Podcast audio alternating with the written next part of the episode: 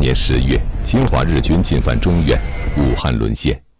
此时，三百公里外只有两平方公里的小城宜昌，聚集着撤退到此的大批航空、兵工和轻重工业。他们是中国工业的大半壁江山，同时还有三万多名难民等待水路入川。在如此危急的时刻，民生船运公司总经理卢作孚临危受命，他必须抢在日军攻占之前，把拥塞在宜昌的重要物资及三万名难民，经三峡航道抢运到四川大后方。这在当时几乎是一个不可能完成的任务。一九三八年十月二十三日，卢作孚赶到宜昌码头时，眼前是一片混乱的景象。当时实际的这个情况到达一个什么样子？这整整个状态是非常混乱的状态，到达一个就是人头攒动，嗯，乱就是呃就是就是说人挤人啊。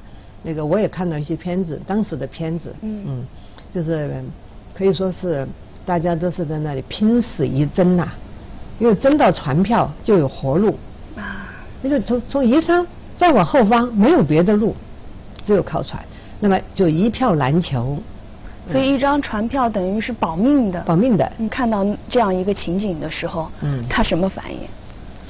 呃，那个。祖对祖父这个人而言呢，他是十八岁走上社会的，也就是一九二，我看哈，一九一一年，就是辛亥革命的时候，他是十八岁走上社会，一直到宜昌大撤退一九三八年的时候，他是呃四十三岁，呃不四十五岁，他已经经历了很多了，已经经历了很多，对吧？嗯，那个那个无数的困难，他都扛过来了啊。无那个无数的艰险，哎，他都他都战胜了。好，那么那么看到这个场面呢，应该说还是超过他的想象。但是为什么他又能能能能够很冷静的告诉大家，哎，请你们回去，明天早上来，啊，你到明天早上来，我们会安排好一切。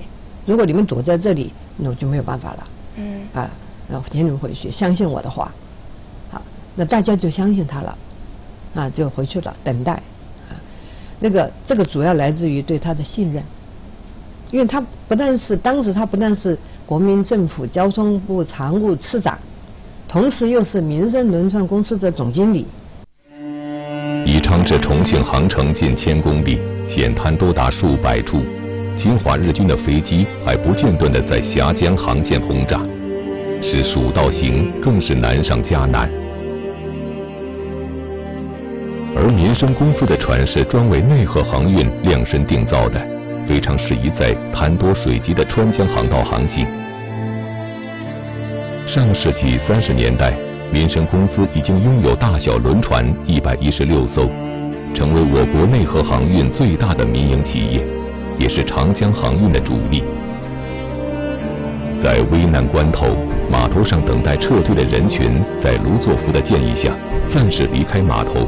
等待统一安排，这份信任来自于卢作孚，也来自于当时的民生公司。这就要追溯到他创建民生公司的时候。嗯。卢作孚创建民生公司的时候，那个时候船川江上面主要是外国船，外国船，因为自从那个天津条约签订以后啊，那个开放了内河的港口，所以外国船可以长驱直入。而且呢，外当时的那个军阀政府害怕跟那个外国船发生冲突，那么卢作孚担任川江航运管理处的处长以后呢，就必须就要求外国船必须接受中国士兵的检查，武装检查。可是中国的士兵，军阀的士兵不敢，因为怕惹麻烦。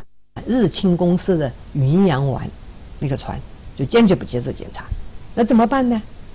好，这种情况，卢作孚以他一贯的做事的方法，而不是炸弹的做事的方法。嗯。好，你不是不要我上船检查吗？我就不上船。啊。那么那个时候，中国朝那个那个重庆那个码头是很破烂的，大轮船都不可能靠岸，中间要靠木船接驳。那么卢庄府他们就动员那些木船的那些船主啊，就说爱国，我们检查这个外国轮船公司目的是为了保护我们的民营航运啊，呃，是为了呃防止他们走私军火。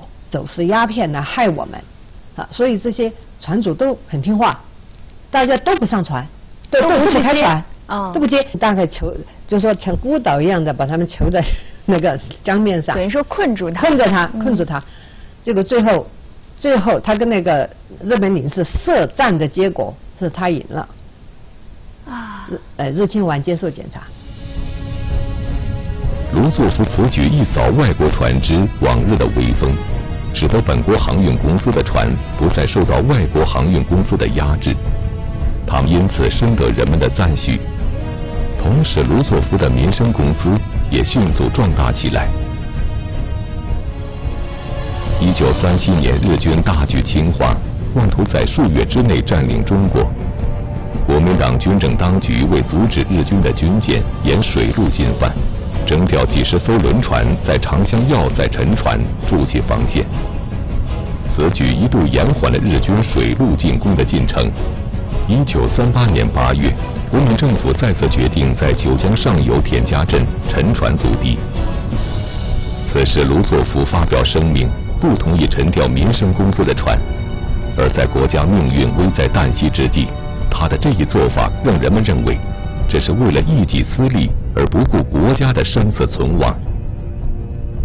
蒋介石提出来一个要沉船阻敌这样一个方式，嗯嗯，他为什么没响应？嗯，这个不是说为了民生公司的财产，民生公司的财产实际上不是卢作孚的财产，卢作孚的股份很少很少，而且都是董事会为了感谢他的功劳给他点干股，不是他的，他不是资本家，按现在的说法。他最多是个 CEO，那么他不乘船的理由，现在只剩下民生公司的船可以进三峡，可以到大后方。如果都沉掉，那么从东部、中部抢运过来的物资人员怎么去大后方？嗯，那只能在宜昌那里全部化为灰烬了，那真是送到日本人口里的肥肉了。所以在八月份，三八年八月份的一次军事委员会会议上，他在会上提出这个问题来，蒋介石也参加了，直接提出，直接提出来，这个道理什么？好，那么蒋介石什么反应？同同意啊，他当时会上也做了个决定，民生公司船可以不成，但是要想办法，要要用一个其他办法来代替，正好。卢作孚的一个下级，嗯，也是当时是武汉航道处的处长，叫王光啊，他就想了个办法，就做成水泥船，嗯，完全用钢筋水泥做成船沉下去，好，就取代了乘民生工作船。当时的舆论压力挺大的。卢作孚当时可能，你说他这些话，他根本就不在这个耳朵进，那个耳朵出，嗯，他无所谓，因为因为他只要知道自己干的事业。是正正义的，将来会被证明他是正确的，他就一定做。其实没过多少天，没过多少天就已经证明他这个是正确的哈。这个会，军委会好像是一九三八年八月份开的，十月份就宜昌大撤退了。抗战时期，长江航道是通往四川大后方的运输命脉，宜昌则是重要中转地。但一九三八年十月。以民生公司当年的运力计算，要把聚集宜昌的人和物资运至重庆，需要一年的时间。更为严峻的是，自十月下旬起，长江上游只有四十天左右的中水位，过后便是漫长的枯水期。装载大型设备的轮船根本无法进入长江上游，也就是说，这次运输老天爷只给了短短的四十天。卢作孚赶到宜昌后，连夜赶赴各轮船公司和码头视察，并登上轮船检查各轮船的性能、运载量、运行状况。考察之后，卢作孚胸有成竹地做出判断：四十天内，完成转运任务。我不知道他回去之后做这个安排的准备是怎么样的。他就把有关的人士、民生公司本身的人士、军工方面的人士，然后一些主要工厂的人士，集中召集在一起开会。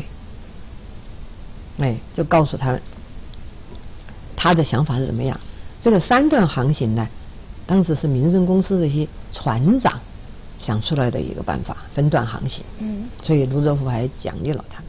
到了这个一战大撤退的时候，好，那么卢作孚也就运用了这个三段航行这个理论，加上他自己的数学天才，这个还还有个后话，就是后来到了四零年，嗯。那个军粮民粮都闹饥荒了，粮食恐慌。蒋介石又想到卢作孚，叫卢作孚当了全国粮食局的局长。他运粮，他又用几何计划，他他他他都用他的数学的天才。嗯，所谓的三段式是什么意思？说起来是三段，实际上不止三段。啊，就现在统称的三段，就是从比如宜昌到三斗坪，宜昌那边离开宜昌最近，刚刚进峡。不远，然后再从三斗坪到万县，再从万县到重庆。实际上上游还有好多个点儿。